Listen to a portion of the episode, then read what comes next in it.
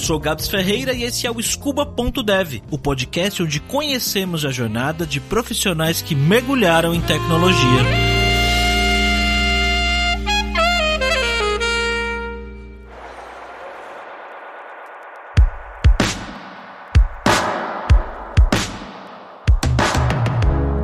Nunca gostou muito de depender dos pais para dinheiro. Tanto que com 9 anos de idade, veja bem, 9 anos de idade, ele começou a frequentar o açougue do tio aos finais de semana para aprender a profissão e ganhar uns trocados. E ele aprendeu. Tanto que com o passar dos anos, ele começou a estudar à noite e trabalhar no açougue do tio durante o dia. E ele imaginava que era aquilo que ele ia fazer pelo resto da vida, ser gerente do açougue e trabalhar por lá. Fazer uma faculdade era algo que ele nem imaginava.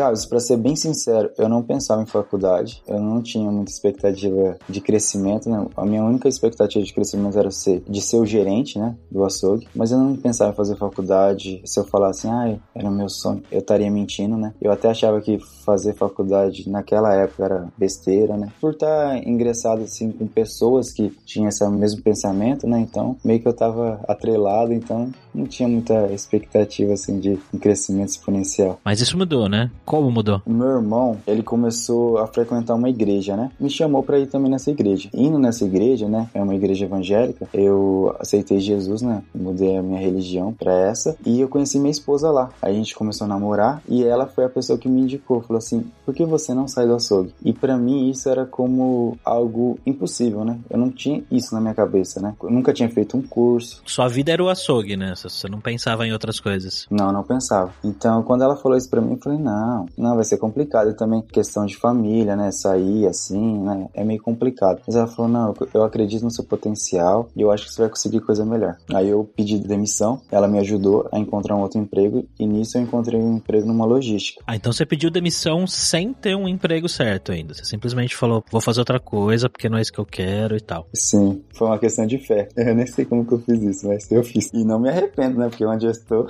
eu entrei numa logística e eu entrei como produção, né? E nessa logística eu, eu tive dois crescimentos lá, né? Subi de cargo duas vezes lá. Nesse meio tempo lá, a minha esposa também falou: por que você não faz uma faculdade? Aí nesse momento eu comecei a pensar, né? Porque eu estava com outras pessoas, com outros cargos, que alguns cargos exigiam faculdade. Eu falei: é, bacana, né? Por que, que eu não faço uma faculdade? Aí eu lembro que eu fui atrás da faculdade no meio do ano e eu não sabia o que fazer. Falava: ah, eu quero ser, fazer biomedicina, que eu acho muito da hora, vou descobrir uma vacina nova, vai ser muito legal. Só que aí no outro dia eu falava: não, eu quero fazer direito, que eu quero ser advogado. Aí minha esposa falava assim: Não, eu acho que você não quer ser advogado. Aí eu falei: É, eu, eu, realmente eu acho que eu não quero ser advogado. Parece eu. eu, eu era assim também. Eu sei que eu fiquei martelando, martelando, e a galera sempre falou pra mim: escolhe qualquer faculdade, tipo engenharia, essas coisas, né? Mas não escolhe nada de informática, porque informática é ruim, informática é um negócio engessado, então não escolha informática. Engessado? É, a galera que eu convivia não tinha. A tecnologia naquela época não era tão assim igual é hoje, né? Quando que era isso? Uns oito anos atrás. Oito anos atrás. Aí eu falei, não, beleza, né? E eu tinha isso na minha mente, não posso escolher informática, porque não é uma coisa legal. E eu não, nunca tinha feito curso também de informática, nada, então. Aí beleza. Aí eu falei, o que, que eu vou fazer da minha vida? Aí eu falei, vou fazer uma oração. Fiz uma oração e falei, Deus, o curso que tiver lá disponível para mim, que seja presencial, eu vou aceitar, independente de qual for. Fui me inscrever na faculdade, qual curso que tinha? Ciências da computação. Nem sabia o que era ciências da computação. Não fazia ideia do que era ciências da computação. Pra você ter uma ideia, Gabs, eu nunca parei para pensar como um programa era feito. Se alguém perguntasse para mim como que um software é feito, sei lá, eu acho que ia pensar que é um negócio de arrastar e sei lá, alguma coisa mágica. Eu não sabia definir isso. Na minha época, a única coisa que eu fazia no computador era jogar CS, né? Aí fui e me inscrevi. Beleza, primeiro semestre de faculdade. Eu não sabia Excel e falar Excel, não sei o que. Falava sobre o terminal, né? O CMD. Eu não sabia nem o que era o CMD. E eles falavam algumas coisas. E isso foi bom para mim não saber nada. Por quê? Porque eu anotava tudo. Quando eles falavam alguma palavra que eu não entendia, eu escrevia Chegava em casa eu pesquisava. E às vezes eu acabava sabendo mais do que uma pessoa que já sabia mais ou menos sobre aquele assunto. E foi assim que eu entrei na faculdade. Então você entrou sem não ter a mínima ideia do que, que você ia esperar lá. Não, eu nem sabia o que, que ia ter no curso. E quando você entrou no curso e falou para as pessoas próximas que você ia fazer ciência da computação, alguém falou: Não, não faz isso. Sim, falaram que não ia ser uma coisa orgulhosa, né? Tipo, não uma coisa legal. Nossa, você vai ser o quê? Você vai arrumar computadores? Eu não sei, não sei. Eu acho que não, porque tipo, eu nem sabia realmente o que, que seria desenvolvimento de software, né? Então também tinha essa ideia de arrumar computador, essas coisas, tudo mais. Falei, ah, não sei. Vamos ver, vamos nos próximos episódios o que vai acontecer aí. Tô na guarda, né? É, esse tipo de coisa de, de achar que vai arrumar computador ou mexer com hardware é uma coisa muito comum de quem vai cursar esses cursos de tecnologia no geral e tem muita ideia do que esperar.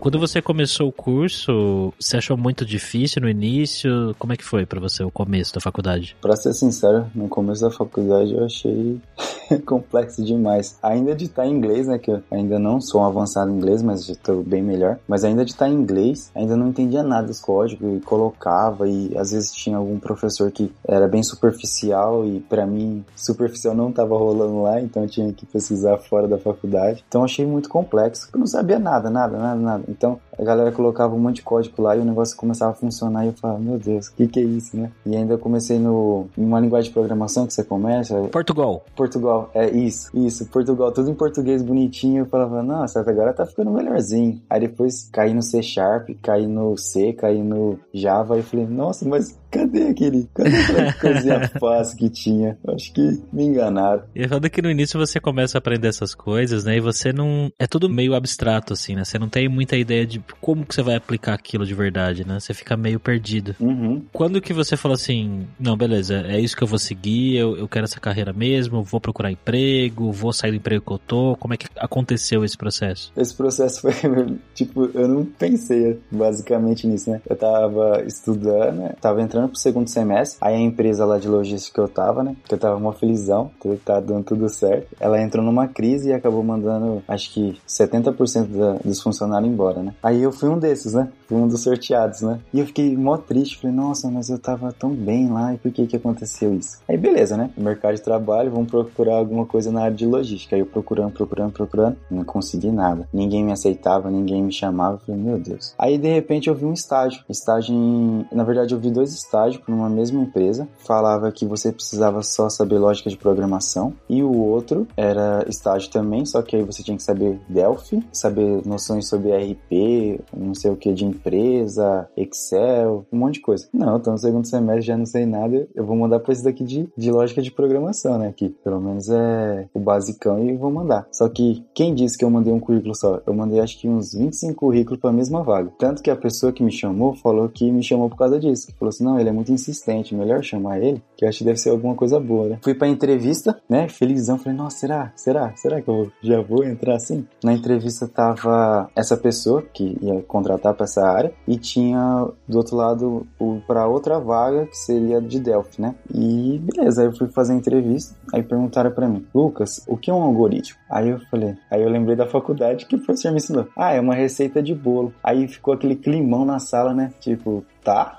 e eu só sabia falar isso, não sabia mais nada. No primeiro semestre eu só aprendi HTML e CSS. Falei assim, não, beleza. Só, e perguntaram qual que é o seu maior defeito, né? Curioso. E ficou só nisso. Eu já falei assim, não, eu não vou entrar nessa vaga. Olha o que eu falei, né? Aí eu já falei assim, vou aproveitar a oportunidade, porque a pessoa que tava mais conversando comigo era do Delphi, né? Que aqui é da vaga de Delphi. Aí eu falei assim, ó, mesmo que eu não entre, né? Eu já tinha certeza na minha cabeça que eu não ia entrar, né? Eu falei, mesmo que eu não entre, você pode me falar como que é uma empresa de software, só pra eu pegar como experiência, saber o que eu posso pesquisar para aprender cada vez mais? Ele me explicou certinho, bonitinho. Acabou a entrevista e fui pra minha casa. Aí passou acho que uns três dias, recebi um e-mail lá do, do RH da empresa. Aí falou, ó, infelizmente, pra vaga que você... Mas eu já tava esperando isso, né? Tinha um pouquinho de esperança, eu falava, não, mas... Aí falou, infelizmente, pra vaga lá que você se inscreveu, você não sei o quê. Mas aí embaixo escreveu assim, a pessoa do Delphi quer você no time. Falei, ah, não acredito. Falei, não, não acredito. Falei, não, não, tá de brincadeira. Aí fiquei mal feliz, agradeci a Deus. Falei, meu Deus. Aí eu entrei lá e foi uma experiência muito boa, muito válida, aprendi demais nessa empresa. Tive a sorte, né, de ter um chefe lá muito bom, que ele me ensinou muito, né? Ele me forçava a aprender as coisas e eu chegava nele e falava assim, como que faz tal coisa? Ele falava, Lucas, você pesquisou antes? Então pesquisa primeiro. E tinha vezes que eu ia perguntar alguma coisa, eu tipo, eu pesquisava e chegava nele e falei assim, ó, pra ser sincero, eu pesquisei porque eu fiz isso, isso, isso. E eu explicando pra ele tudo que eu fiz, eu falava, ah, já sei resolver. E tipo, já ia, né?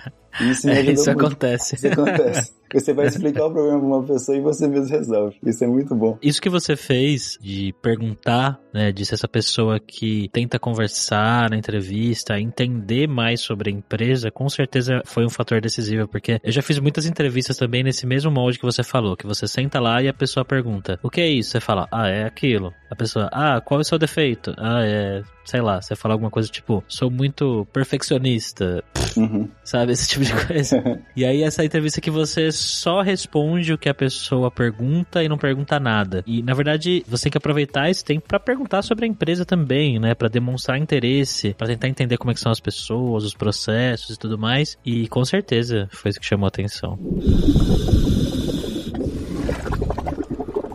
Qual que era o seu trabalho lá no dia a dia, cara? Você mexia com Delphi? Mexia com Delphi, né? Fazia ERP, né? PCP, vários outros módulos, mas basicamente era Delphi e Interbase. Interbase? Interbase eu não conheço. É um banco de dados? Isso. Hoje eu trabalho com MySQL, então tá com MySQL na mente. E quanto tempo que você ficou nesse seu primeiro emprego em tecnologia, cara? Eu fiquei quase seis anos, né? Eu fiz um ano de estágio, depois eu passei para técnico de programação, depois eu me passei para júnior e depois depois eu passei para pleno. Esse início no trabalho, né? Você falou que você tinha várias dúvidas, ia conversar com as pessoas mais experientes e tal. Demorou muito tempo até você se sentir confortável de verdade para executar as tarefas no dia a dia sem a ajuda de alguém? Foi bem assim. Eu perguntava demais, né? Igual eu até falei na entrevista que eu era bem curioso, então perguntava demais, demais, demais, demais. Aí teve uma época que eu tava como técnico Aí eu cheguei no meu antigo chefe falei assim, ó, ah, o que, que eu preciso fazer para ser júnior, né? Falei, ah, eu não sei te avaliar porque você pergunta muito, né? Não tem como avaliar. Aí depois daquele dia eu falei, não, quer saber uma coisa? Como eu trabalhava presencialmente, eu peguei todo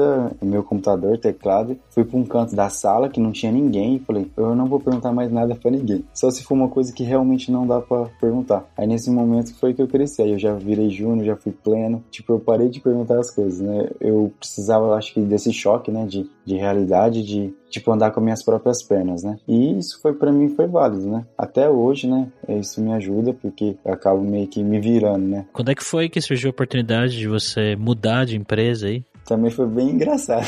Acho que tudo na minha vida é engraçado. Então, eu trabalhei nessa empresa durante seis anos, né? Conheci algumas pessoas lá. Aí tinha uma colega de serviço que ela saiu e entrou na Receio, né? Que é a que eu tô hoje atualmente. E ela me fez um convite, se eu não me engano, em 2019 para poder estar tá nessa empresa. Só que, né? Tem aquele famoso síndrome do impostor. Como era uma outra linguagem, eu falava, eu não vou conseguir, né? Outra coisa, né? Eu casado, né? Então, sei lá, acho que trocar um certo por um duvidoso, não, não rola. Aí eu falei pra ela, não, muito obrigado, mas por enquanto vou continuar aqui, tá bom, né? Tô, tô sossegado aqui. Aí depois, nesse ano, foi me fez esse convite no começo do ano, de novo, falou, não, vem pra cá. E eu, não, não quero não, né? Tô sossegado aqui, né? Porque eu falei, não vou trocar um certo por um duvidoso, né? Sei lá, às vezes não dá certo, né? Beleza. Aí depois ela foi, simplesmente fez uma call comigo, né? Ela e a minha chefe, né? Minha atual chefe, me convenceram, né? Falaram assim, não, é que tenta, não sei o que, não sei o que, é uma empresa boa. Aí eu falei assim, ah, não sei até conversei com minha esposa, né? Que minha esposa sempre é minha conselheira, né? Me ajuda muito, né? Tomar decisões. Ela falou, ah, ora, se for pra ser, vai ser. Aí eu falei, tá bom, vou fazer a prova. Aí eu falei assim, Deus, se for pra eu entrar nessa empresa, vai dar tudo certo. Vou fazer a prova, mesmo sem não saber Python, sem saber PHP, né? Que é o que a gente trabalha hoje. E se eu passar na prova, é porque era pra ser, né? Vou ser bem sincero pra você, Gabs. Eu ficava assim, Deus, se não der certo, beleza, se eu não passar na entrevista, se, sei lá, a galera não gostar de mim, não gostar da minha prova, beleza, tá tranquilo. Aí eu passei por ela a primeira entrevista. Aí eu falei, meu Deus, e agora? Beleza, né? Vamos pra prova. Aí eu fiz a prova. Passei também pra prova. Falei, meu Deus, será que é pra ir mesmo? Nossa, vou ter que falar na outra empresa, vai ser mó chato, meu Deus, será? Aí beleza, aí depois eu falei diretamente com o diretor, o diretor, graças a Deus, também gostou de mim, aí eu falei, ah, agora lascou, agora eu, eu vou ter que ir, né? Porque eu falei que eu vou, eu vou, tem que manter minha palavra. Eu migrei, né? Eu entrei nessa empresa, né, na Receio, né? Foi, acho que foi uma das melhores decisões profissionais que eu fiz na minha vida, porque até agradeço, né? Quem me indicou que eu tô lá, né? Se eu soubesse, eu já tinha entrado antes, né? Mas eu acredito que todas as coisas acontecem que deveria acontecer nesse tempo. Confesso que no começo eu fiquei com muito medo, porque outra linguagem, né? Eu nunca vi PHP na minha vida, nunca vi, assim, nunca vi de não, nunca programei, em Python também não. E também eu era do desktop, né? Eu fazia software em desktop e eu tô indo pra web, né? Uma coisa totalmente diferente. Falei, meu Deus, tô lascado. Aí a empresa me forneceu os cursos da Alura, né? Em uma semana eu estudando assim, né? Eu comecei a estudar bastante. Em uma semana eu já consegui meio que caminhar em PHP. Eu acho os cursos da Alura muito top, porque ele é muito rápido, né?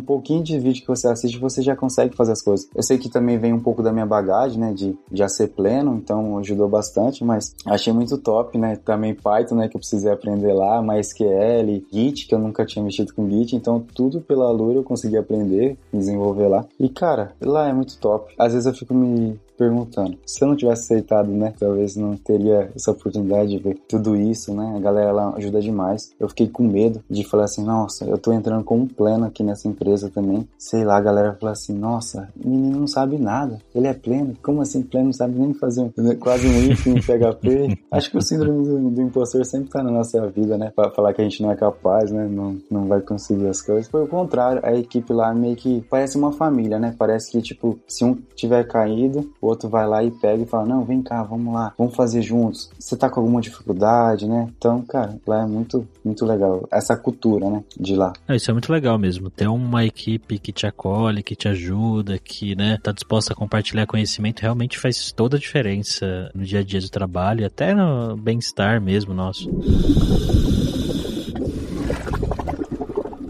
Você foi conhecer a Lura, então, só desse segundo emprego. Antes você não, nunca tinha estudado com a gente, nem nada. Na antiga empresa, eles começaram a colocar o Alura, né? Só que eu nunca cheguei a mexer, pra ser sincero, né? Porque eu nunca precisei. Porque como eu mexia com Delphi e já sabia Delphi, e mexia com Interbase já sabia Interbase, então meio que nunca precisei. Agora, no momento que eu cheguei, falei, não, eu tenho que saber PHP. E eu sempre gostei muito de ler livro, né? Nunca gostei muito de fazer curso. E eu comecei a gostar de fazer curso por causa da Lura, que realmente eu falava, não, tem que ler um livro. Só que entrei na empresa, né? Eu tinha que gerar algum conteúdo para a empresa e eu falava, se eu pegar um livro para ler, vai demorar muito, né? Vou ver esses cursos aqui que a empresa forneceu, né, da Lura, vamos ver qual que é essa parada. E aí eu me impressionei, né? Porque é muito fácil, a didática é muito fácil, né? Então acho que eu já finalizei uns três módulos inteiros, né, da Lura e toda vez eu tô fazendo uns novos. O de data science já tá um cantinho lá guardado para começar ele e eu achei muito top. E o que, que você planeja de próximos passos da sua carreira, cara? Onde que você pretende se aprofundar? O que, que você quer estudar daqui para frente? O que eu quero estudar é data science mesmo, né? Que eu acho uma área muito top. Esses dias lá na, na empresa tem workshops, né? Tem workshops que a cada 15 dias tem um workshop, né? Alguém lá do nosso time lá se oferece para poder apresentar um conteúdo. E esses dias o diretor da empresa ele mostrou lá sobre machine learning e eu gostei muito. Eu achei muito legal. No primeiro momento você não entende nada, né? Mas você fala, não, eu quero entender esse negócio, né? E tá muito voltado para a área de data science, né? Então é uma área que eu meio que tô me apaixonando, né? Mas eu sei que tem que comer muito arroz e feijão para poder chegar lá. E que dicas que você dá para pessoas que estão vendo a gente nesse momento, que trabalham em uma área que de repente não tem tanto a ver com tecnologia e querem trabalhar com programação também? Cara, a dica que eu dou é que faça isso, porque você não vai se arrepender, né? eu concordo que se alguém falasse isso pra mim, né, na época que eu tava no açougue, eu não ia acreditar, porque é difícil difícil, né? Quando você tá numa situação, você fala assim, não, não parece que não é possível, não, não vai rolar, sabe? Igual, tipo, data science no momento, pra mim é uma coisa que tá meio longe, né? Mas pode ser que, sei lá, daqui um mês, dois meses eu comece a já mexer com isso. O que eu falo é, tenha paciência, né? Porque ansiedade vai ter, é uma área muito top, é uma área que tá crescendo demais depois da pandemia aí que a gente enfrentou, a gente tá com trabalho remoto, então a qualidade de vida que você tem também é uma coisa que você tem que colocar isso no papel, o que eu acho, né? Questão de salário. Questão de salário é uma coisa que a pessoa não tem que pensar, que o salário vai vir independente de qualquer coisa, né? Mas você tem que fazer uma coisa que você gosta, né? Até pra galera que eu ensino, às vezes lá na igreja mesmo, tem pessoas que vê eu, falam, ah, eu quero ser desenvolvedor. Fala, beleza, você quer ser desenvolvedor, mas você quer fazer desenvolvimento porque você gosta ou porque você está focando em salários? Porque às vezes, se a pessoa for focar em salário, beleza, ela vai chegar naquele objetivo, não tenho dúvida. Só que ele vai ser infeliz, né? Ele não tá fazendo uma coisa que gosta, né? E é uma coisa que eu acho que é válido, né? Se dedicar dependendo da área e até dependendo da área que você tiver, você consegue trazer isso na programação, né? Porque eu lembro que meu TCC foi um aplicativo de açougue, né? Então, eu, tipo, eu peguei toda minha expertise lá que eu tive e consegui fazer um aplicativo. Eu acho muito válido para quem tá começando, que quer realmente programação na vida, se dedicar. Não é fácil, se eu falar que é fácil, estarei mentindo, mas se você tiver muito foco, se você estudar bastante, né? Fazer os cursos da Alura também, né? Ó, já vai. eu sei que você vai se desenvolver muito, cara. A ansiedade vai vir, é, o medo, né? O medo de fazer caca, né? Igual eu tava falando, né? A qualidade de vida. A qualidade de vida não tem o que falar. De trabalhar em casa, de poder estar com a família, de estar nesse ambiente, né? De ter o conforto de estar nesse ambiente. Isso eu acho que é uma coisa que não tem preço, né? Olha só que história legal, né? A trajetória do Lucas é mais uma dessas do Scuba Dev aqui que a gente vê como a educação tem a capacidade de transformar a vida das pessoas. O Lucas nem pensava em fazer faculdade, estudar tecnologia. E hoje ele tá aí querendo se aprofundar e mergulhar em ciência de dados e cheio de possibilidades para a vida. Muito inspiradora a sua história, viu, Lucas? Você com certeza vai ter muito sucesso ainda na sua carreira. Tá só no início. Obrigado por ter compartilhado a sua trajetória aqui com a gente. E se você tem uma história legal para contar de superação, de mudança de carreira, de transformação, assim como a história do Lucas, manda uma mensagem para mim lá no Telegram. Pode mandar áudio, tá? Eu vou deixar o link aqui na descrição do episódio, que fica lá em scuba.dev.br. E eu vejo você no próximo episódio aqui, beleza? Tchau, jovem!